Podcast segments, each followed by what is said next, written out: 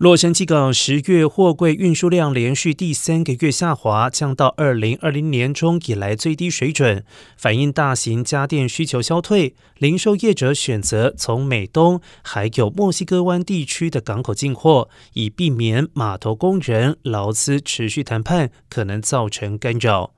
洛杉矶港执行董事塞罗卡表示，该港口上个月处理了六十七万八千四百二十九个二十尺货柜，较一年前减少百分之四十五，成为两千零九年来最不繁忙的十月。